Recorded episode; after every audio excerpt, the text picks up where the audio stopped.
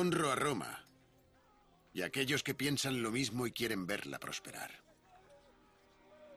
En ese sentido somos iguales. Juntémonos cuando regreses.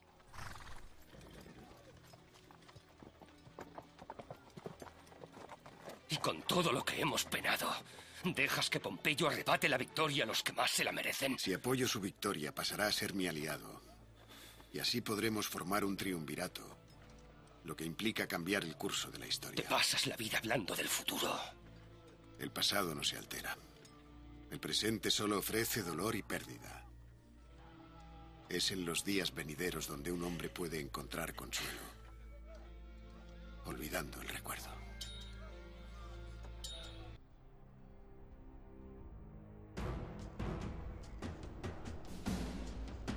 Carras, 55 a.C.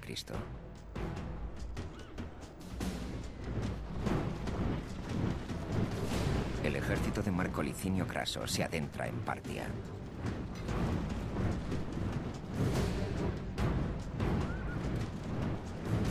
Craso se halla en Oriente en busca de gloria y riqueza. Necesita ambas cosas para su lucha por el poder definitivo en Roma.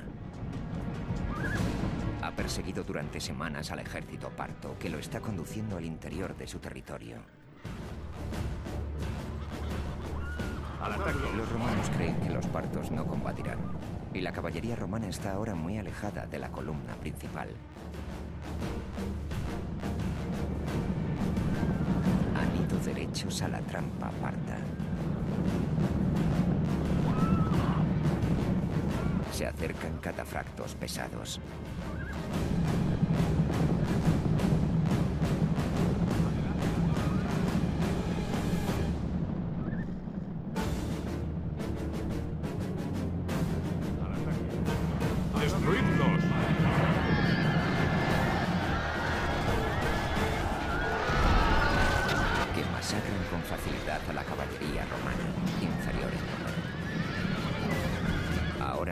Los jinetes arqueros partos pueden hostigar a placer a la infantería romana.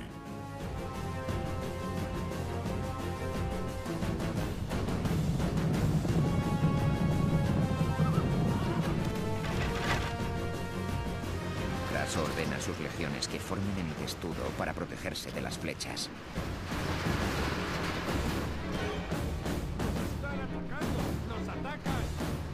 Cual hace que sean vulnerables en el combate cuerpo a cuerpo. Y los catafractos están al llegar.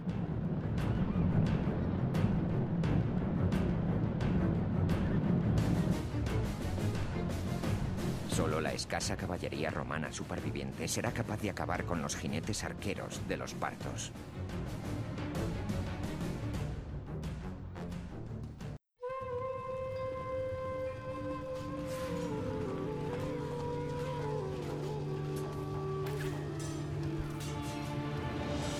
Rebelión Antigua. Perspectivas de la vida moderna desde la visión del mundo antiguo. Un podcast dedicado a la filosofía, historia, estrategia, ciencia y cultura en general.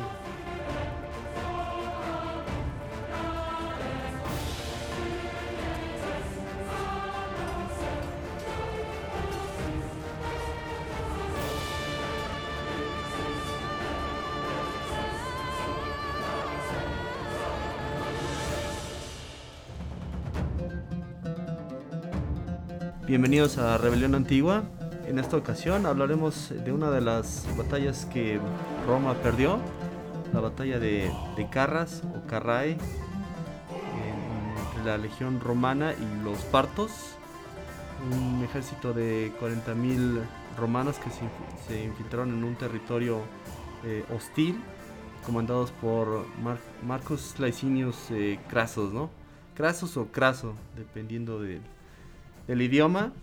Eh, está conmigo otra vez Edmundo, quien pues ha preparado aquí un, un- un- una amplia discusión acerca de esta, esta ba- batalla en la cual pues el Roma salió derrotado, la, la moral salió también perdida y, y apenas un, un poco más de un cuarto del ejército fue el que logró regresar este, a Roma, ¿no? Mientras que los demás fueron aniquilados, ¿no? Bueno, aquí el mundo nos estará explicando un poco. Bienvenido. Hola, ¿qué tal, Oscar? Pues bueno, no sé si nos puedes hablar un poco del contexto de la batalla. Estamos eh, aquí en un triunvirato.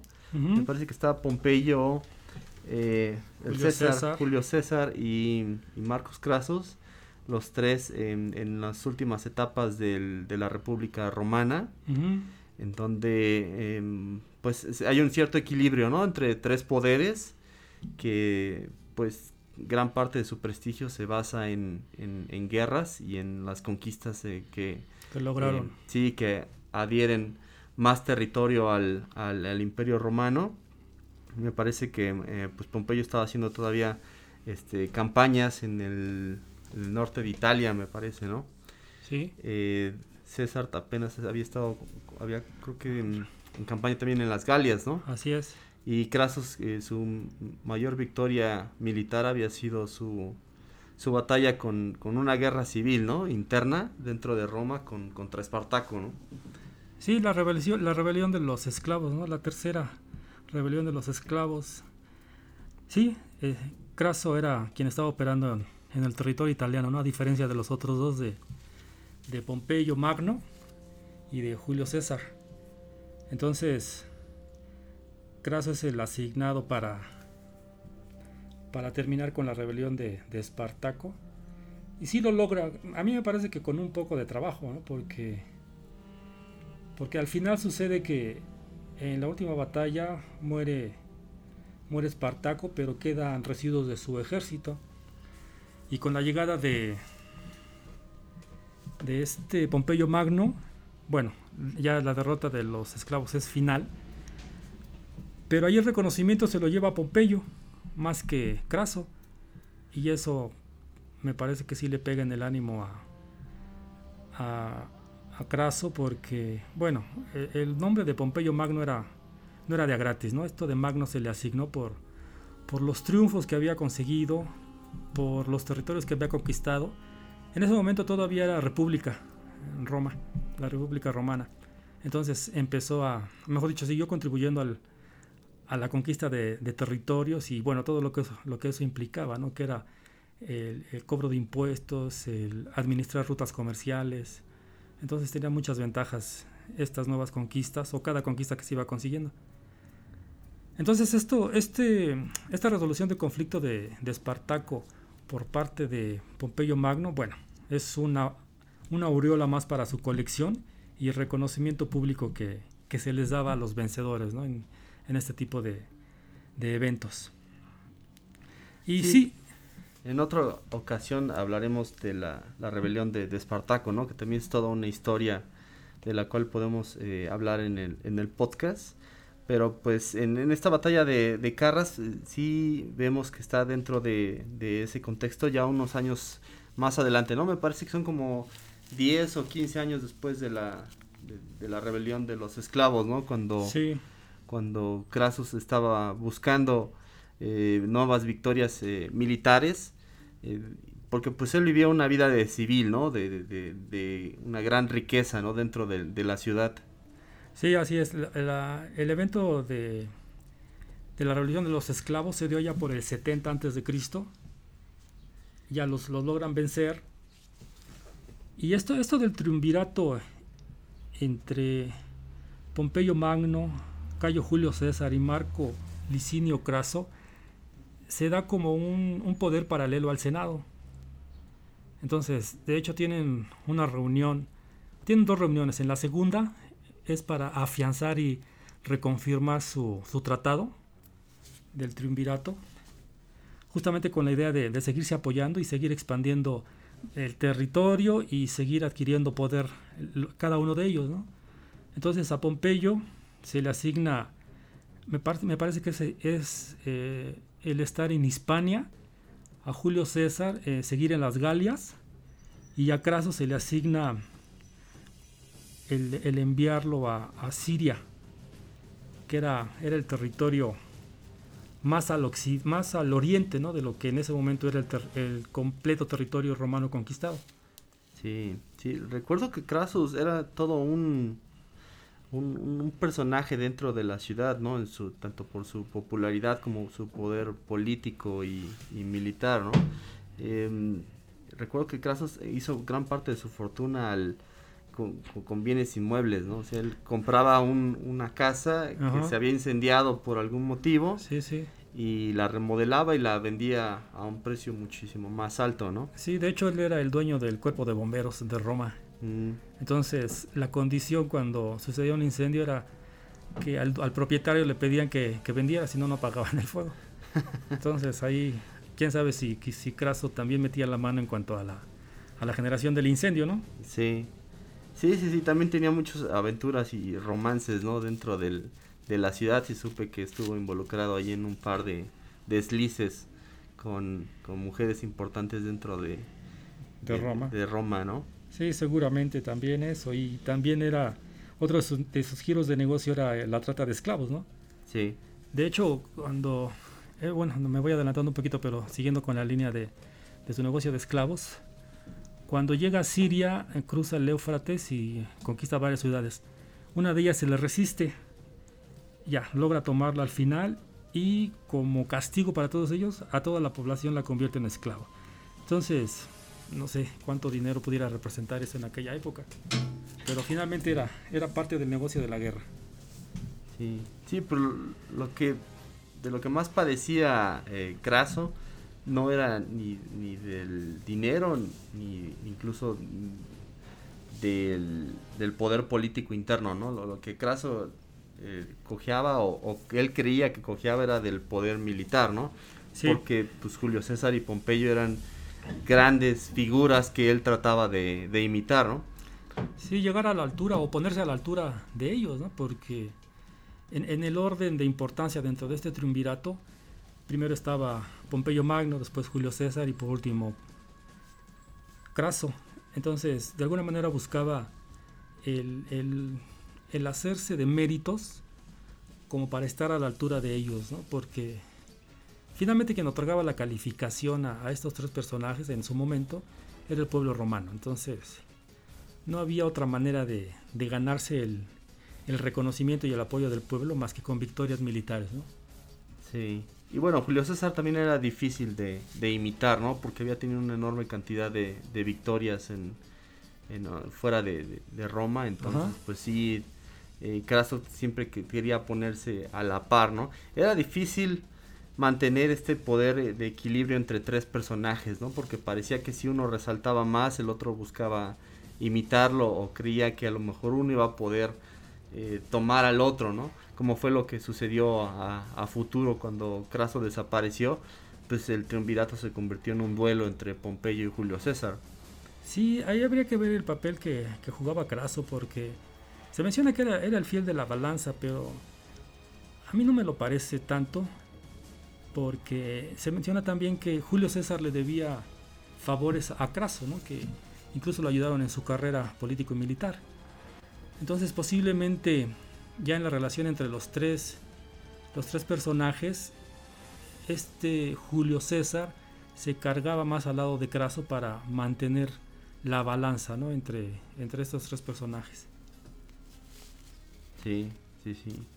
Eh, no sé si haya faltado algún dato sobre, sobre la parte previa al, al viaje de Crasos a, Siria que quieras comentar en, en la situación política de Roma en ese entonces cuando Craso viaja a, Siria, me parece que Pompeyo y César también estaban fuera, ¿no?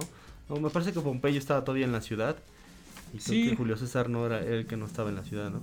Eh, sí, eh, ya antes de, la partida de Craso a Siria, eh, en esta reunión que, que mencionábamos, bueno, era para planear la estrategia siguiente y darle mayor importancia a la comandancia de Julio César y aparte para mm, Pompeyo Magno y, Craso era conseguir sus asientos en el Senado, ¿no? Entonces, bueno, lo consiguen a través de, presiones pues, económicas o, comprando favores, cosas que, todavía se ven hoy en día. Entonces, una vez que consiguen los puestos en el Senado, Julio César es enviado a las Galias, Pompeyo es destinado a Hispania, pero no sé bajo qué maniobras o gracias a qué maniobras logra permanecer en Roma y nada más manda delegados suyos o sea, propios de él, a, a las tierras que debía estar administrando, y Pompeyo marcha a Siria. Perdón, Craso marcha a Siria. En ese entonces ya había financiado el ejército con su propio dinero, ¿no? Porque pues... Eh, no, antes eh, se le asignan a cada uno de ellos entre 7 y 10 legiones, pero con la posibilidad de poder armar por, de su propio bolsillo más legiones, ¿no? No, no, no sé qué tanto dinero se, se requería como para poder armar un ejército de alrededor de 6.000 hombres, ¿no? Sí. Pero a mí me sorprende que Craso tuviera esa capacidad económica como para poder hacerlo. Sí, pues, se le tira del hombre más rico de, de Roma. De Roma, ¿no? Ujú, Así es. Pero aún así no sé qué, qué tanto dinero, qué tanta riqueza tenía este, este Craso. Ujú. Pero bueno, gracias a eso es que logra conseguir más soldados en, ya en su estancia en Siria para tener una fuerza considerable de, de ataque, ¿no? Sí. ¿En qué año inicia, inicia la campaña? Bueno, este Craso sale en el año 53, allá por abril-mayo, con destino a Siria. Entonces, bueno, la presencia de Roma en aquellas tierras databa de, ¿qué? 75 años antes, ¿no? Más o menos, desde el 100 133. En el año 92 se da el primer contacto entre Roma y los partos. Por un lado estaba Lucio Cornelio Silas como, como gobernador de allá y el rey Mitr- Mitridate II como gobernador de, de lo que sería la- la- Partia, ¿no? la tierra de los partos. Una, una de las cosas que se menciona de, de la forma de gobierno de los partos era que se parecía más a un estado feudal, donde había un rey principal y en cada, en cada territorio había un gobernante que pertenecía a la familia más prominente de ese territorio justamente. Entonces cada uno de esos territorios se denominaba sa- satapria. Sí, creo que es la palabra. Y los gobernantes, cuando había conflictos militares con, otra, con otros reinos, se convertían en los sátrapas, ¿no? que eran los, los, los comandantes militares de las fuerzas de cada uno de, de esos territorios que conformaban todo lo que era patria. Cuando llega eh, Craso a, a- a Siria, empieza a generar su campamento y a, a planear su, su campaña, ¿no? De inmersión en donde eh, necesita entrar al- a la ciudad principal de- del imperio parto y, y sabe que va a atravesar por medio de un desierto, ¿no? Me parece que le ofrecen dos caminos, ¿no? Un camino de montañas y otro camino plano pero desértico. Sí, de hecho, es- eso es. Antes de eso, este Craso llega. En ese momento había un tratado de paz entre Roma y Partia, y la frontera que delimitaba ambos territorios era el río Éufrates. Entonces, cuando Craso llega a Siria, cruza el Éufrates y empieza a hacer un- una serie de ataques a, las ciudades más cercanas al río. Y bueno, de, de esta forma rompe el pacto que hay con los partos. Está, está estableciendo guarniciones en cada una de esas ciudades conquistadas y después se retira al otro lado del Éufrates para esperar a su hijo Publio, Publio Craso, que viene de, Hispania con, con mil jinetes, ¿no? seleccionados por él. Y supongo yo que, de su confianza. Entonces, bueno, ya se están dando estas escaramuzas porque eh, los partos no se dejan ante esa situación y también empiezan a tratar de recuperar y a hostigar las, a, recuperar las ciudades y a hostigar a las guarniciones que están del otro de su lado del Éufrates. Y para Craso el territorio seguro en donde puede incluso guarecerse y crear eh, un cuartel, pues es en el territorio romano, ¿no? Así es. Que es antes de, del Éufrates. Me parece que también debe ser un territorio más rico en naturaleza y con más recursos para poder sostener un sitio, ¿no? Sí, sí, sí, sí, así es. Y aquí lo interesante es que, aparte de, de lo que era el, el territorio, me parece que, a mí que, que Craso buscaba más que nada, bueno, entre sus objetivos, pero en los objetivos personales, era hacerse de las rutas comerciales, de las rutas comerciales que existían en ese momento, porque el desti o la parte más, más alejada de esa ruta llegaba hasta China, ¿no? Entonces, lo que, China e India. China, pues, eh, eh, los trabajos de, de seda que, que, tenían, y en la India por las especies que, que, bueno, que eran muy cotizadas ya en ese momento, ¿no? Y eso fue mucho antes que, que Marco Polo. Sí, sí. Eh, el ejército de Craso estaba conformado mayoritariamente por lo que son las legiones, o sea, infantería y caballería, ¿no? Así es. Mientras que los partos eran casi puramente caballería, ¿no? Y caballería lejad, ligera. Ligera. Eh, caballería arqueros. pesada. Caballería pesada y caballería con arqueros, ¿no? Eh, aquí se menciona que eran dos. De hecho, también contaban con infantería. Pero en ese momento, en la región de Armenia, eh, se, estaba, eh, se estaba revelando el reino de...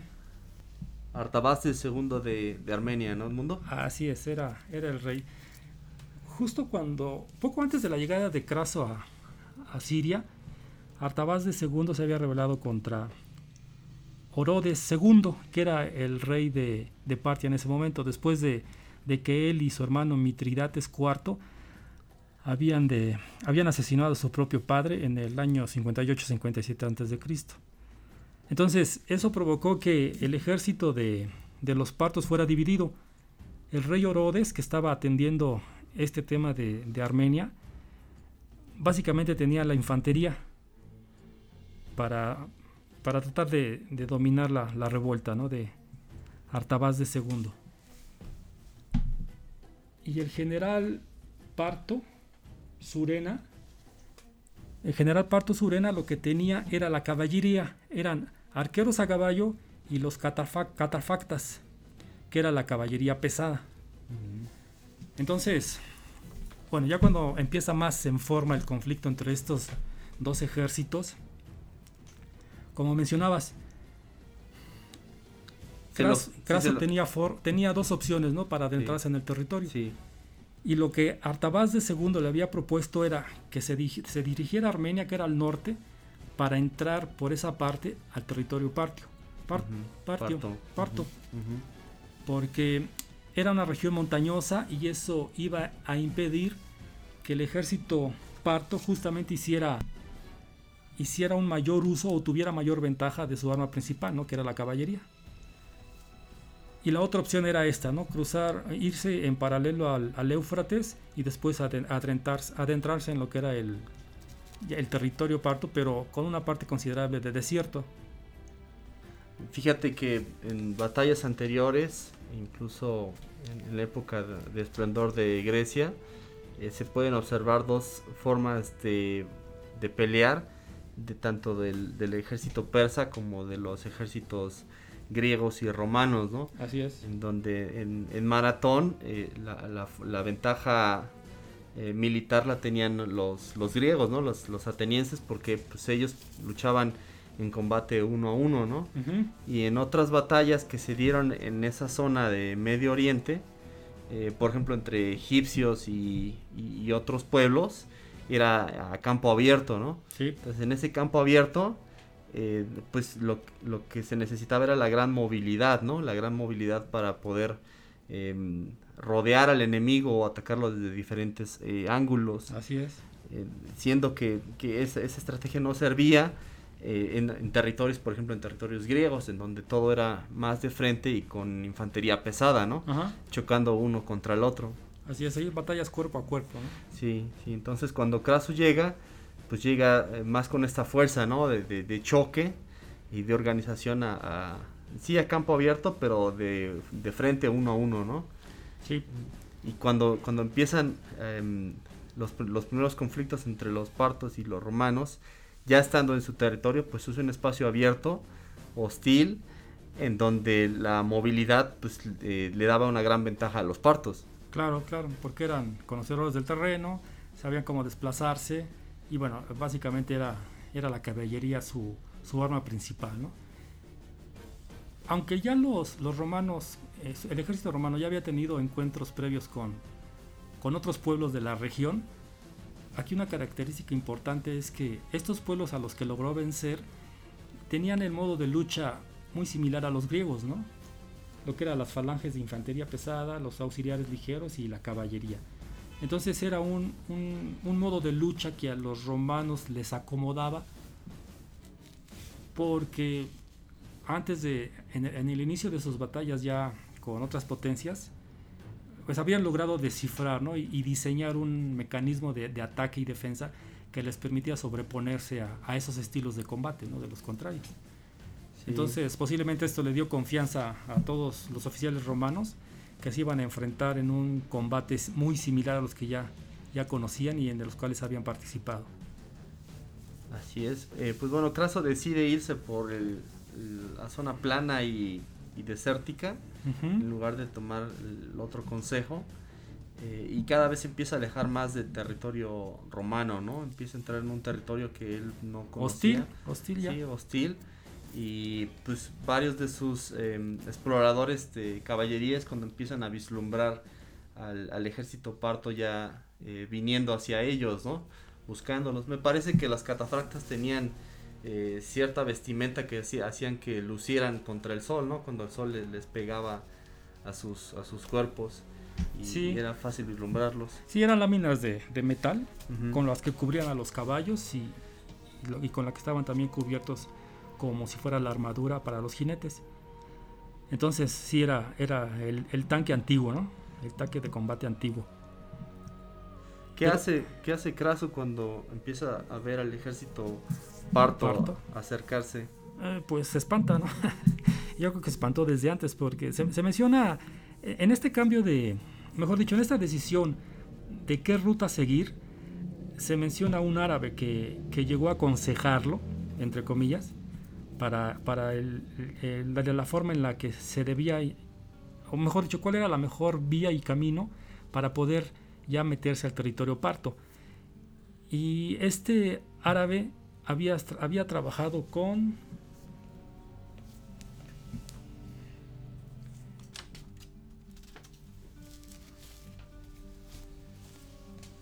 Entonces, hay un personaje árabe que en teoría era aliado de, Roma y había servido a Pompeyo. Se llamaba Ariabnes. Lo que, lo que no sabía es que Ariabnes era un agente parto, ¿no?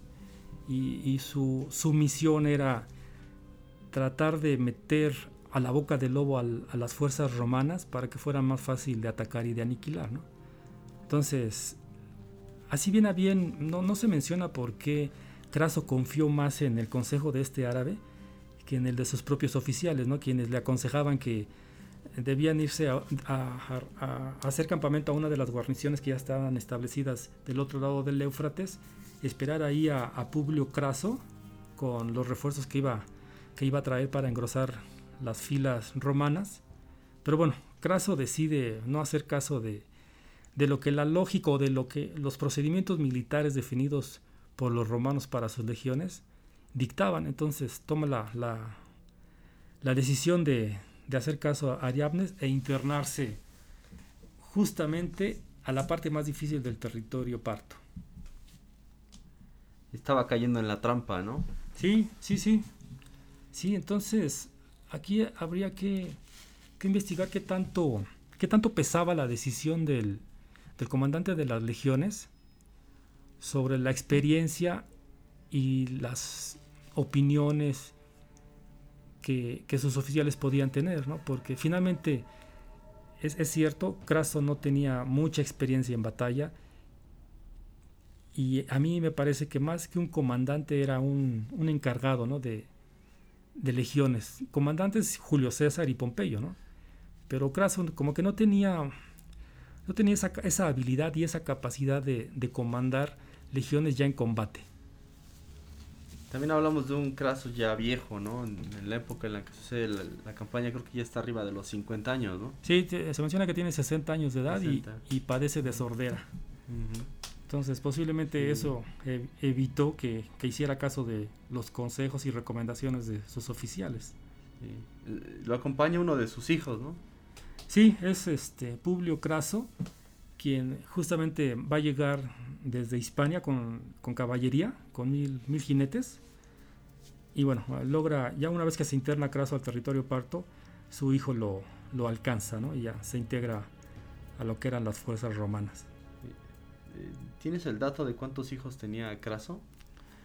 Eh, se mencionan dos, Publio y Marco Cayo, me parece. Marco Cayo posteriormente eh, en la historia, después de esta batalla, se hace como, como militar ya de renombre en, en, las fuerzas de Julio César, ¿no? Sí. Justamente cuando, cuando se da la, la, guerra, después de la muerte de Craso, en Roma se da la guerra civil entre Pompeyo Julio César y, César. Pompeyo, así es. Y de la cual sale victorioso Julio César, ¿no? Y bueno, de ahí aparentemente cambia la historia de Roma. Sí, ¿no? Inicia el imperio romano. No, El Imperio Romano inicia, mu- este Julio César muere en el 44 antes de Cristo y el Imperio inicia en el 27 antes de Cristo. Sí. Entonces era posiblemente los, los eventos del triunvirato y eh, los triunfos de Pompeyo primero y después de Julio César ya erigiéndose como, como el único victorioso, sí pro- propician que, que se, se piense en una forma diferente de gobernar un territorio tan amplio, ¿no? Sí. Pues eh, regresamos a la batalla. eh, tenemos ya los partos eh, listos para atacar a los romanos. Eh, la, la primera embestida que me parece que sucede es una caballería pesada, ¿no? Las catafractas creo Sí. que se, se enfrentan. No recuerdo si es contra un grupo pequeño de los romanos comandado por el, por el hijo de Craso o si es directamente con el cuerpo principal de- del ejército de Craso. No, son, es contra los exploradores que, que Craso manda a la vanguardia para, para estudiar el terreno, ¿no? Ver las condiciones del terreno, eh, si, si avistan al enemigo y las fuerzas o el, número de soldados que pudiera tener el ejército parto, ¿no? Comandando, comandado por Surena. Entonces sí, se da un encuentro donde hacen papilla los romanos y los pocos sobrevivientes que logran regresar al campamento dan noticias de, de que es una fuerza considerable y bueno, que fueron derrotados en la batalla. En este caso la caballería romana era muy inferior, ¿no? A, a la caballería eh, parta en Sí. cuanto a números, ¿no? En cuanto a número, en cuanto a, a habilidad, ¿no? Aquí una diferencia considerable es que los romanos no manejaban los estribos cuando montaban y en cambio lo- la caballería parta sí, ¿no? Entonces, este, este aditamento que les ponían a las sillas de montar les permitía ejecutar este famoso el tiro, tiro parto, ¿no?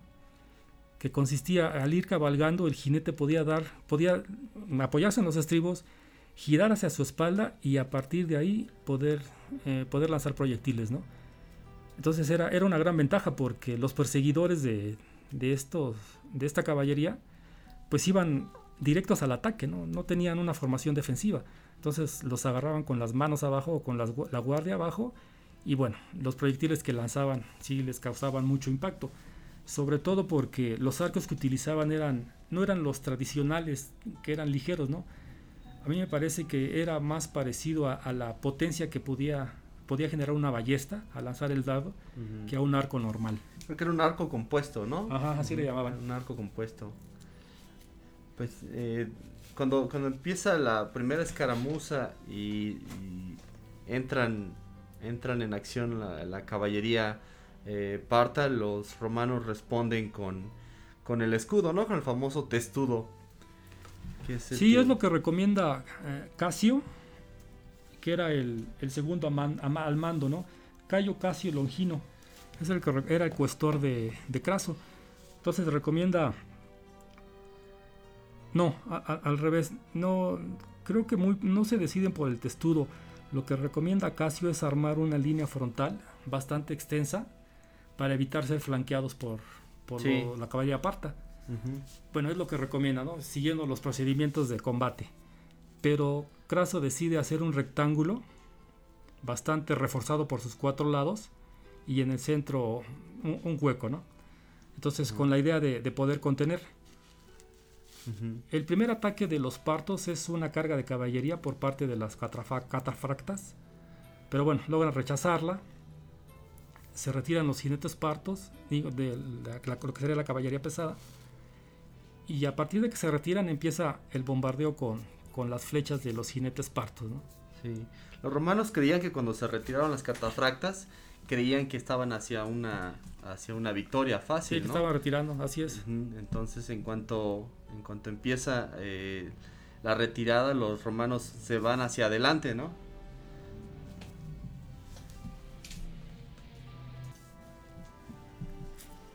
Sí, las catafractas se retiran y los romanos eh, tiran hacia el frente, ¿no? Pensando que estaban huyendo de, ellos. Sí, posiblemente muy confiados, ¿no? De, su poderío, de su habilidad en, la batalla por parte de los romanos. Eh, bueno, en, esa, en, esa primer, en ese primer ataque sí Craso logra contener el, contraataque de la caballería. Porque bueno, finalmente no conocían al enemigo. Entonces lo que hacen es guardar esa formación una vez que se retiran los partos, guardan esa formación y van avanzando, justamente para, para buscar otro enfrentamiento contra los partos. Entonces, aquí lo que sucede es, Publio Craso le pide a su padre que lo deje ir en avanzada para tratar de, generar un ataque más, más, más, contundente por parte de los romanos. Craso accede y su hijo se va en persecución de, de esta caballería parta, ¿no? de la caballería pesada. Entonces, cuando siente que ya los tiene al alcance de la mano, empiezan a surgir más soldados partos, a caballo todos, los rodean y bueno, finalmente matan a, la mayoría de los soldados. Ahí muere Publio Craso, suicidándose también, porque bueno, ya se dio cuenta de que todo estaba perdido para él. Los partos eh, cortan la cabeza de Publio y la clavan en una estaca ¿no? para, para ir a mostrar a las fuerzas romanas. En esta, en esta batalla el, el, grueso del ejército parto es quien enfrenta a Publio, entonces esto ayuda a Craso a aliviar un poquito la presión que, que sentían en el ataque. Trata de organizar sus fuerzas, pero de nuevo se llegan, se dejan venir los partos en, en, un, en otro ataque, ya con la cabeza de, del hijo de, de Craso en el, en una pica. Bueno, y se la muestran a, a, los soldados romanos, ¿no? Sí, lo alcanzan a ver de lejos, ¿no? sí, se dan sí, cuenta que es el hijo de Craso. Es el hijo de Craso. Y bueno, eso, eso impacta todavía más en la, en la moral de, de los soldados. Craso trata de, de sobreponerse al dolor, eh, da un, tratando de dar un discurso motivacional a sus tropas, pero la respuesta que recibe por parte de las tropas es de que no hay, no es, no está el ánimo suficiente como para salir avante en esa batalla, ¿no? Entonces, de alguna manera ya se espera lo peor. Entonces ya las formaciones romanas cambian, ¿no? De la línea que mencionabas hace rato hacia un cuadro, me parece. No, siguen, siguen en el cuadro. De hecho, la, la, el formar una línea frontal para evitar el, el flanqueo de la caballería parta no, no se lleva a cabo. Craso se decide hacer el rectángulo para tener mm, Un, frente más, más firme contra los ataques partos y ahí siguen avanzando. Pero bueno, eh, con la carga de los catrafactas estaba, estaba difícil que, pudieran soportar por mucho tiempo, porque aparte estaba el, el terreno que era arena, eh, el sol, ya el, estrago de la sed que empezaba a hacer eh, efecto en, en los soldados romanos sobre todo, porque me parece que aquí les faltó prever y que Craso aceptara el consejo de, de su cuestor. De su cuestor, exacto. Como para hacer un alto y, recabar información ¿no? de cuál era el terreno en el que íbamos a estar combatiendo y cuáles eran las fuerzas del, enemigo. Algo que Craso no, no, quiso hacer, no aceptó la, la propuesta. Por parte de, el contrario de los romanos, sí iban más preparados, ¿no? Se mencionaba que eran 9000 jinetes y 1000 camellos, ¿no? Donde estaba todos los todos los elementos de guerra que iban a necesitar, ¿no? Entre ellos se decía que tenían una gran dotación de, flechas que, era, difícil que, se les acabara en ese combate, ¿no? Era lo que no esperaba Craso, ¿no? Porque dice, bueno, los arqueros en algún punto se les, se les acaba la munición y empiezan a ser inútiles, ¿no? Porque ya no Exacto. pueden hacer otra cosa más que luchar de frente. Exacto. Pero cuando empiezan a llegar las hordas de camellos con, con más eh, Flechas. con más flechas, pues se empieza a tornar infinito, ¿no? El bombardeo entre, entre flechas. Me parece que ahora sí ya el testudo está, está puesto en el ejército, ¿no? Pero las Sí. flechas van en diferentes sentidos, ¿no? En diferentes sentidos y desde, desde diferentes ángulos, ¿no? Porque era, era lo que se menciona es respecto a los proyectiles que usaban los partos, que era tal la fuerza con las que salían disparados, que incluso traspasaban los escudos y las corazas que usaban los soldados, ¿no? Y en, algunos en algunas ocasiones la, la mano que sostenía el escudo quedaba clavada justo al escudo. Entonces, imagínate una flecha, un- una lluvia de flechas de 9000 proyectiles a la vez, que era la caballería de arqueros partos. Pues era muy difícil el, el salir ileso, ¿no? De, Sí, sí, mantener el escudo protegiendo constantemente, ¿no? Ajá, exacto, ¿no? Y otra vez el, el armamento que cargaba el, el soldado romano, la armadura, el peso del escudo, el- la lanza que estaban manejando o la espada que manejaban, y todo eso bajo el calor del desierto, pues ha de haber sido muy agotador para todos ellos, ¿no? ¿Qué pasa? ¿Qué pasa después de eso, Mundo? Bueno, se menciona que hay, hay como 4.000 heridos. Y cae la noche, los partos se retiran para, bueno, supongo yo para descansar también. Y es cuando los ofi- Craso eh, se, se da por vencido, ¿no? Se derrumba moralmente porque ve el desastre que, que ha causado y según eh, se menciona en la historia, hace un examen de conciencia de, cuáles son las razones por las que las legiones y él se encuentran en esa situación. Y sabe que todo fue por su, su avaricia y su tosudez. Entonces, incapacitado de dar órdenes, se reúnen los oficiales para ver cuál es el camino a seguir. Entonces, en conjunto se decide que van a huir por la noche y van a dejarlos a los heridos, ¿no? Pero aquí el riesgo que hay es que no puede ser una huida en silencio, porque los heridos al ver que los que están siendo abandonados, bueno, van a, van a empezar a gritar, ¿no? Pero sí se entiende que si ellos decidían eh, recoger a los heridos y trasladarlos al campamento más cercano para ellos, les iba a retrasar la marcha, entonces se exponían a, a otra batalla así de cruenta y bueno, no, no, no estaban preparados, no tenían ya, ya los suficientes hombres ni el armamento requerido como para hacer un, un mejor desempeño en, en la lucha, ¿no? Sí, el terreno no les daba chance de, de ocultarse, ¿no? Es No. estar en medio del desierto a la vista de todos, De todos, exacto. donde no hay árboles, no hay agua, no hay colinas, no, hay lugares en donde puedan guarecerse mientras se recuperan, ¿no? Exacto, entonces deciden marchar en, en formación de, de rectángulo también, justamente para buscar algo de protección ¿no? contra un, un posible ataque de, de los partos. Me parece que el general Surena continuó el ataque, ¿no? O sea, él siguió y siguió y esperó hasta hasta el creo que hasta en la noche cuando ya se detiene un poco, ¿no? Y, Sí. y- y ya los romanos pueden caminar hacia territorio romano, ¿no? Que esa era la intención de Craso al final. Sí, exacto. Entonces los deja, los deja salir por, por la madrugada, ¿no? sin perseguirlos, porque finalmente sabe que, que a la mañana siguiente, cuando el sol salga, pues esto, el, el sol los va a acabar, ¿no? los, los va a seguir mm, hostigando con, con el calor. Sí, el sed clima, ¿no? El Así clima. es. Entonces sabe que el clima está a su favor. Lo que hace es que es dejar que, que la columna de, de huida se, se desplace y al amanecer vuelve a mandar a sus fuerzas, pero a buscar rezagados, a buscar extraviados también.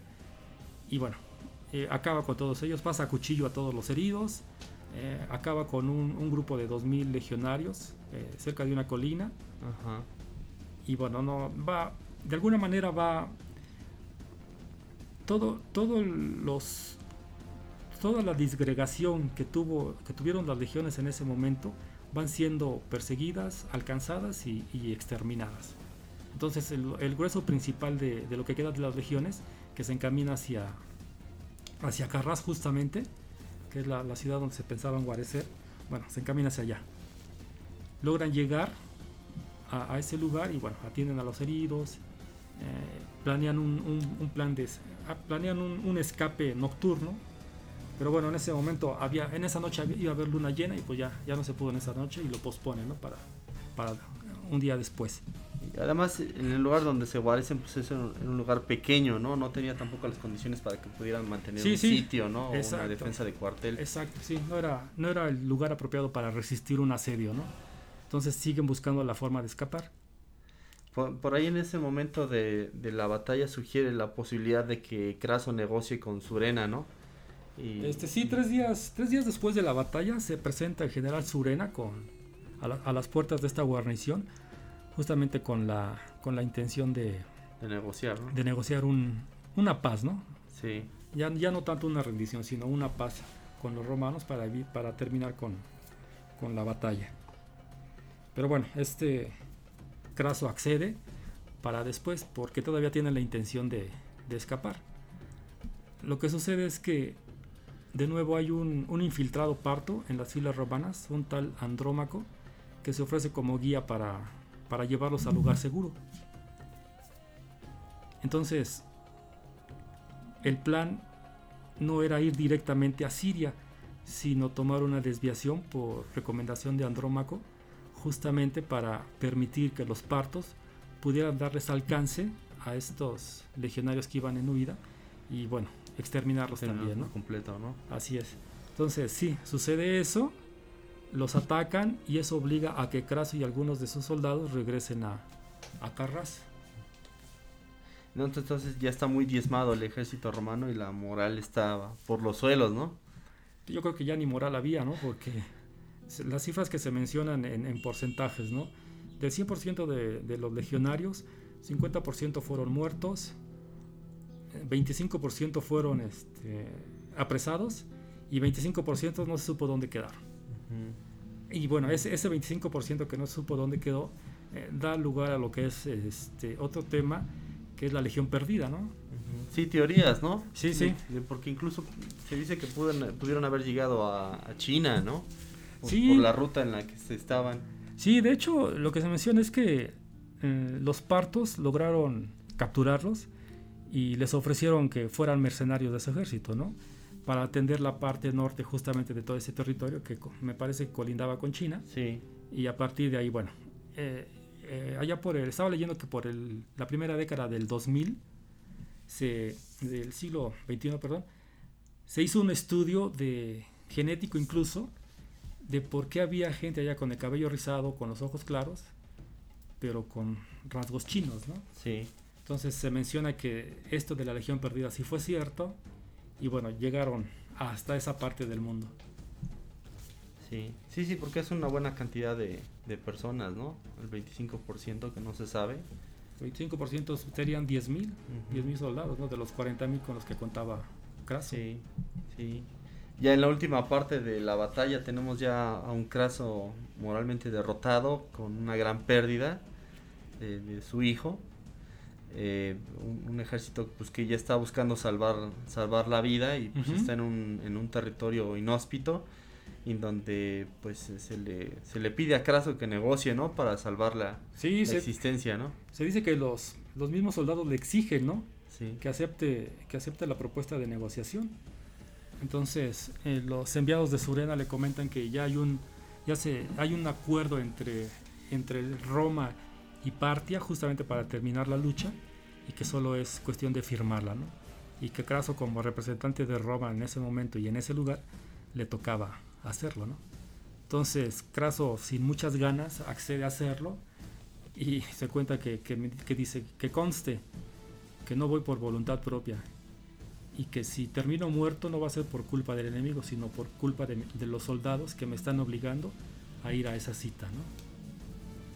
Pero era, era lo mínimo que podía hacer después de, las malas decisiones y, de esos intereses que, traía, ¿no? Aparte de, los de los asignados por el Senado romano.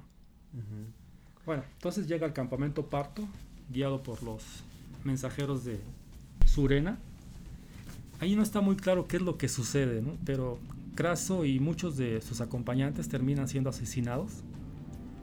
Parece que hay un error, ¿no? Entre la conversación y, y un caballo se alebresta y, y- y al final termina eh, siendo, siendo asesinado Craso, ¿no? Por esa Ajá. tensión y ese nerviosismo de que quizás que habían tramado eh, asesinar a Surena o, o ponerle una trampa, ¿no? Entonces eh, los partos reaccionan de inmediato y terminan con, con Craso, ¿no? Y con Craso y su comitiva, ¿no? Su comitiva. Entonces se dice que a Craso le cortan la mano derecha y le y lo decapitan, ¿no? Ujú. Ya en ese entonces el, el- las obras del- de lo que eran las legiones pues eh, empiezan a, a correr, ¿no? Empiezan a, a huir desesperadamente, Ajá. sabiendo pues que ya todo estaba perdido y no había ningún ningún líder que, que pudiera ya este salvarlo, ¿no? Los Sí. partos ya tienen eh, la victoria y pues eh, la cabeza de, de Craso en su poder, ¿no? Sí, que era, era el trofeo mayor, me parece, ¿no?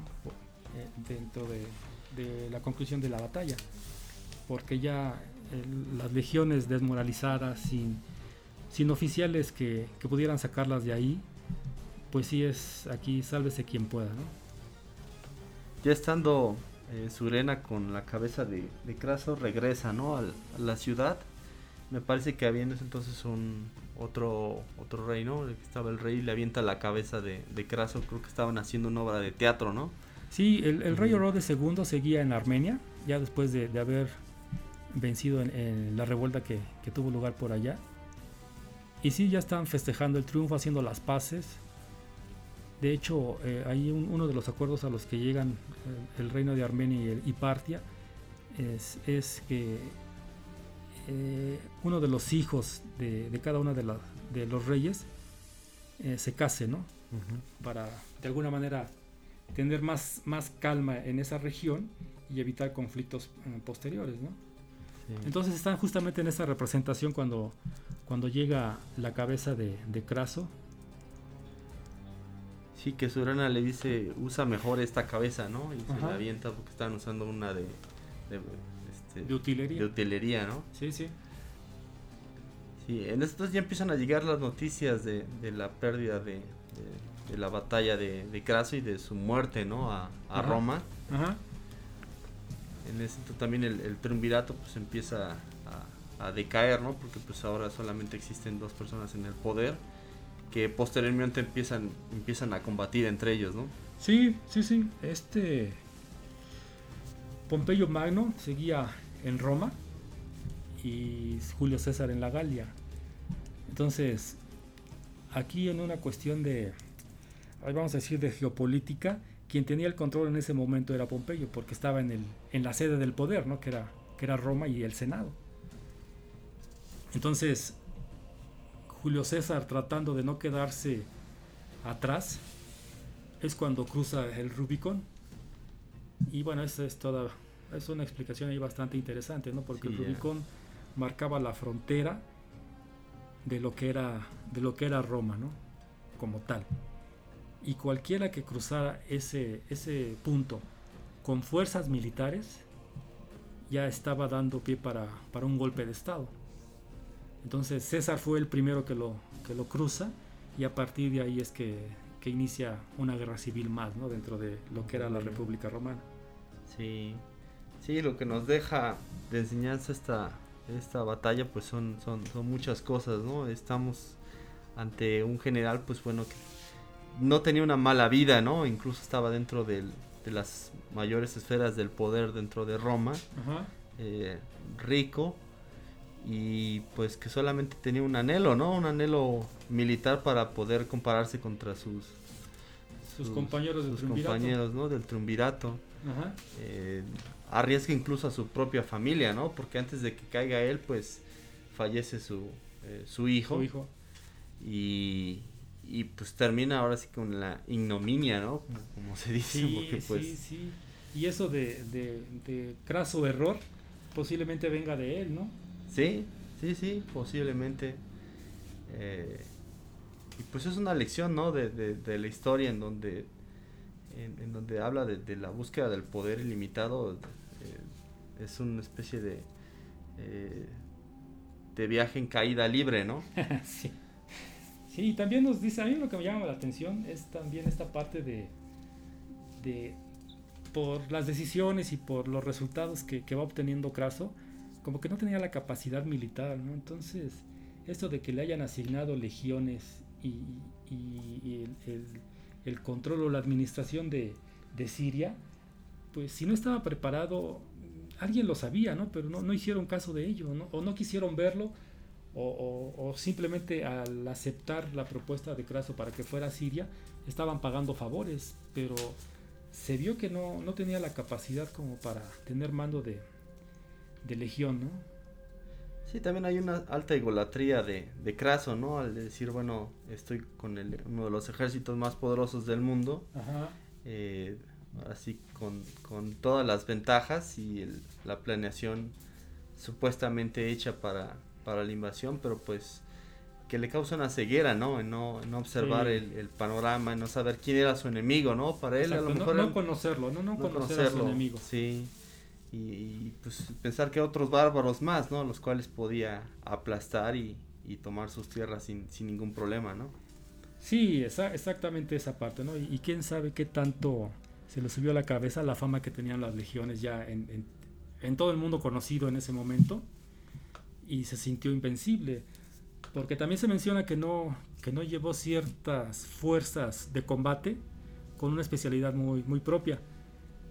Pero bueno, eh, eso también es cuestión de, inteligencia, ¿no? Para contra el enemigo.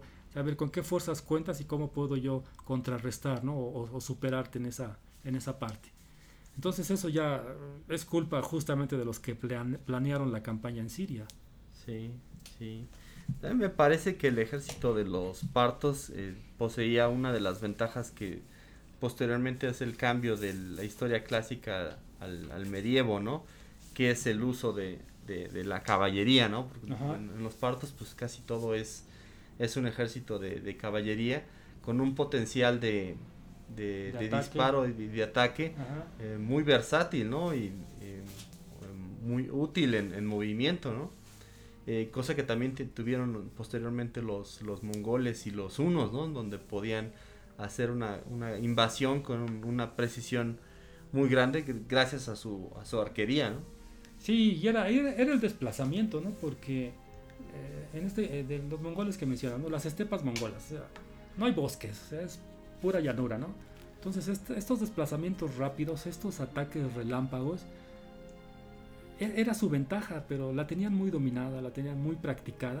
Entonces era, era su arma principal. ¿Y cómo, cómo puedes, el contrario a, los mongoles o a los partos, cómo los puede atacar si desde, no sé, 50 metros eh, de, separación entre ellos, los partos y los mongoles ya te están atacando, ¿no?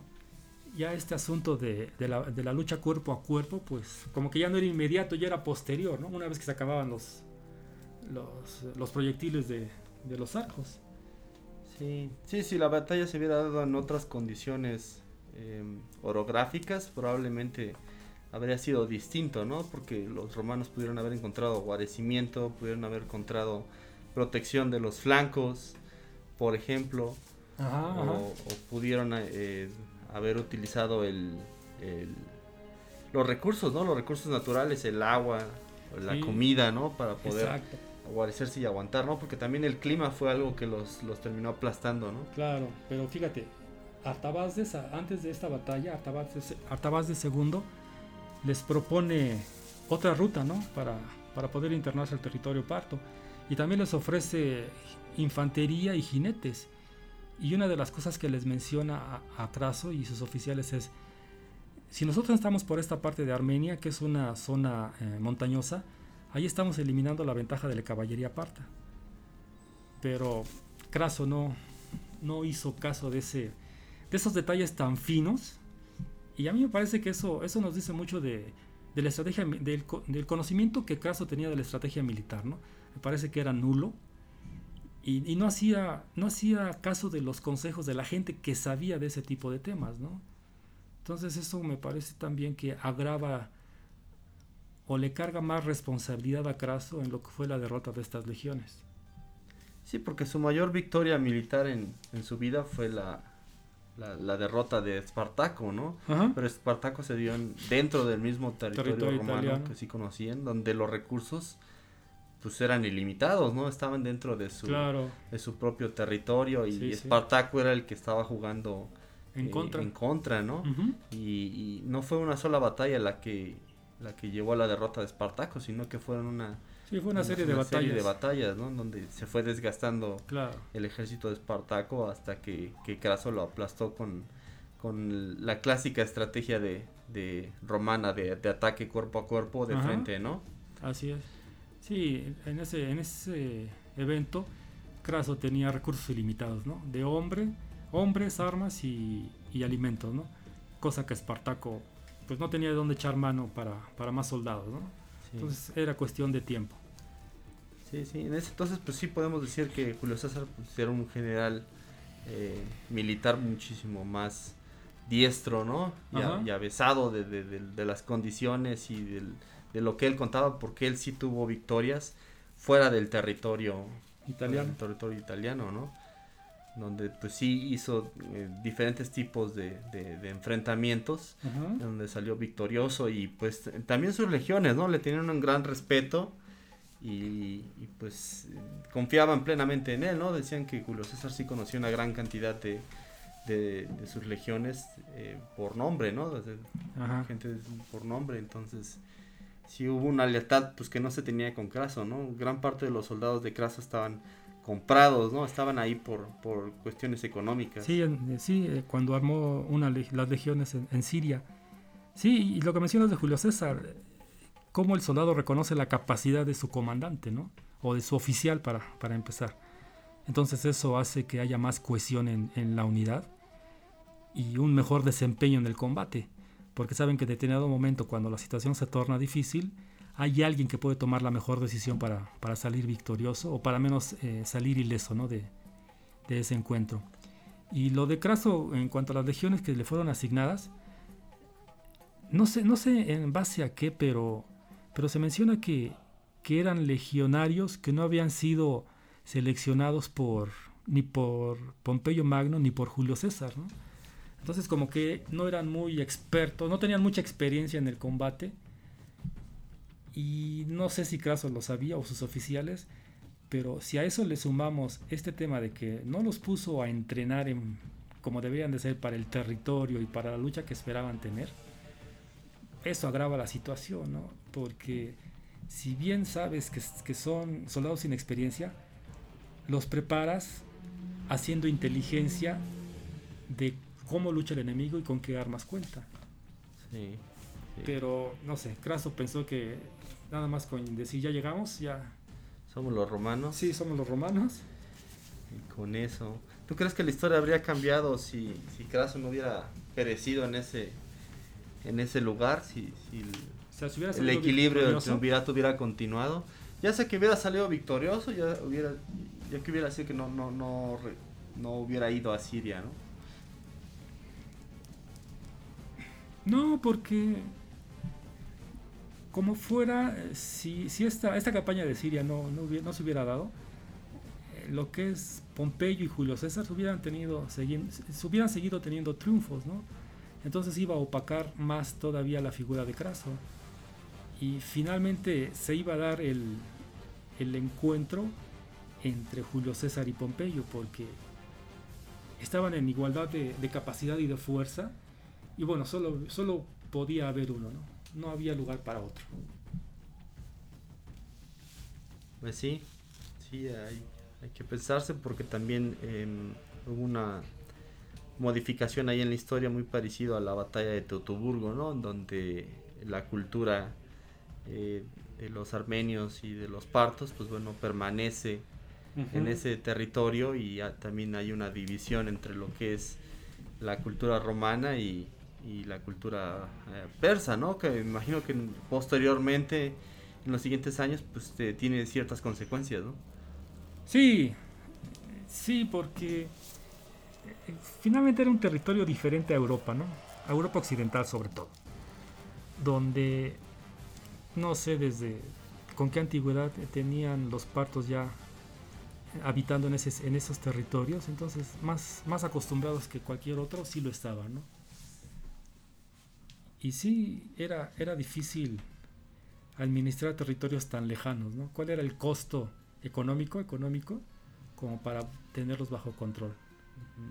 Y otra de las cosas que posiblemente motivó a Craso para aceptar era lo que mencionábamos al principio, ¿no? el, control de estas rutas comerciales. Pero pues eh, se lo jugó todo, ¿no? En una sola en una sola apuesta que perdió, ¿no?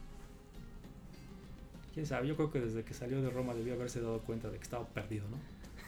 Porque se menciona que, que el Senado no estaba de acuerdo, que el Senado no estaba de acuerdo con esa, esa guerra, ¿no? Porque había un tratado vigente con los partos.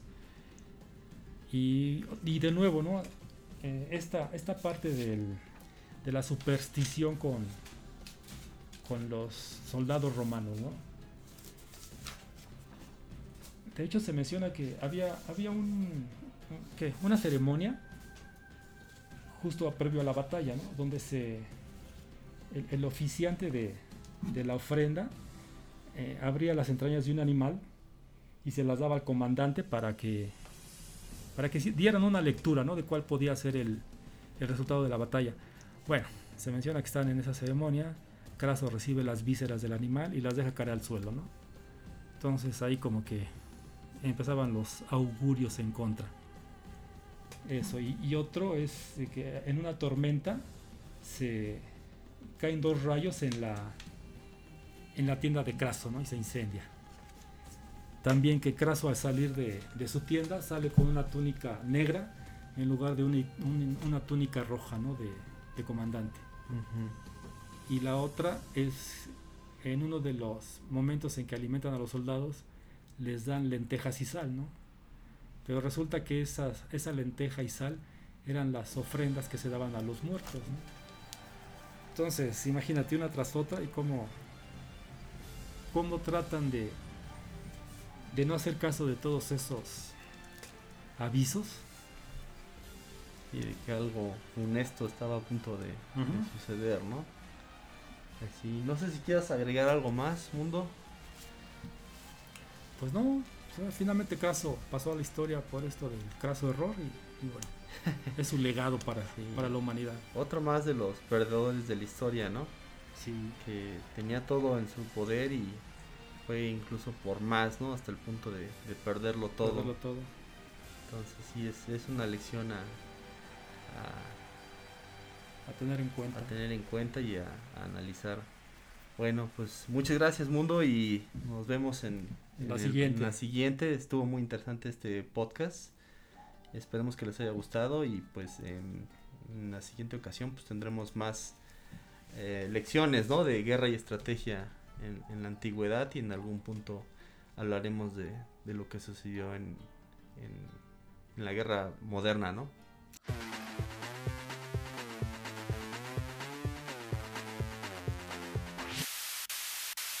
Soy Marco Licinio Craso, con todos los ricos arraso. Yo quería mostrarme valiente y me metí en la cueva de enfrente. En la cueva tú te mueres de hambre, pero si eres rico te basta. A mis esclavos llamé y les dije que un festín me enviaran en canasta. En Roma se creen mucho, pero yo el rico soy. Como buen millonario, un ejército compré con César y con Pompeyo. A Roma controlé, famosos son mis amigos, pero el rico siempre fui. Soy fresco, sola tiene mi apoyo y mis arcas se llenan de oro. Las conquistas de tierra yo exploto, mis negocios son redondos. Si tu casa se está incendiando, yo me apuro y yo te voy comprando. Bomberos, venga pronto aquí, ¡pum! Hay otra mansión para mí. En Roma se creen mucho, pero yo el rico soy. Como buen millonario, un ejército compré. Con César y con Pompeyo, a Roma controlé. Famosos son mis amigos, pero el rico siempre fui. Una legión contraté contra Esparta. La batalla no ganaban. A uno de diez yo maté porque sí. Me temían más a mí que al rival, o sí. Masacré a los esclavos y Pompeyo me hizo a un lado. Y para mostrar que el campeón fui yo, a los esclavos yo crucifiqué. No fue suficiente mi gobierno. A mi ejército por más yo fui moviendo. Y los persas nos dieron batalla y fue mi fin, pero déjate cuento. Dicen que yo fui obligado a beber oro ardiendo de un trago. Pero ¿quieres saber la verdad? Mi cabeza al teatro fue a dar. ¡Qué oso, no! En Roma se creen mucho, pero yo el rico soy. Como buen millonario, un ejército compré. Con César y con Pompeyo, a Roma controlé. Famosos son mis amigos, pero el rico siempre fui. ¡Ja, ja! Me encanta. ¿A poco no te encanta? Gracias por escuchar el podcast de Rebelión Antigua. Para más información, visita la página www.rebelionantigua.com y dale like a nuestra fanpage en Facebook. Obtén ideas, links y extras del creador en la cuenta de Twitter arroba tenamaxley. Si quieres ser patrocinador por medio de Patreon, busca los links en la descripción. Si tienes dudas, comentarios o sugerencias para los siguientes capítulos, puedes escribirnos un email a la dirección rebelionantigua.gmail.com.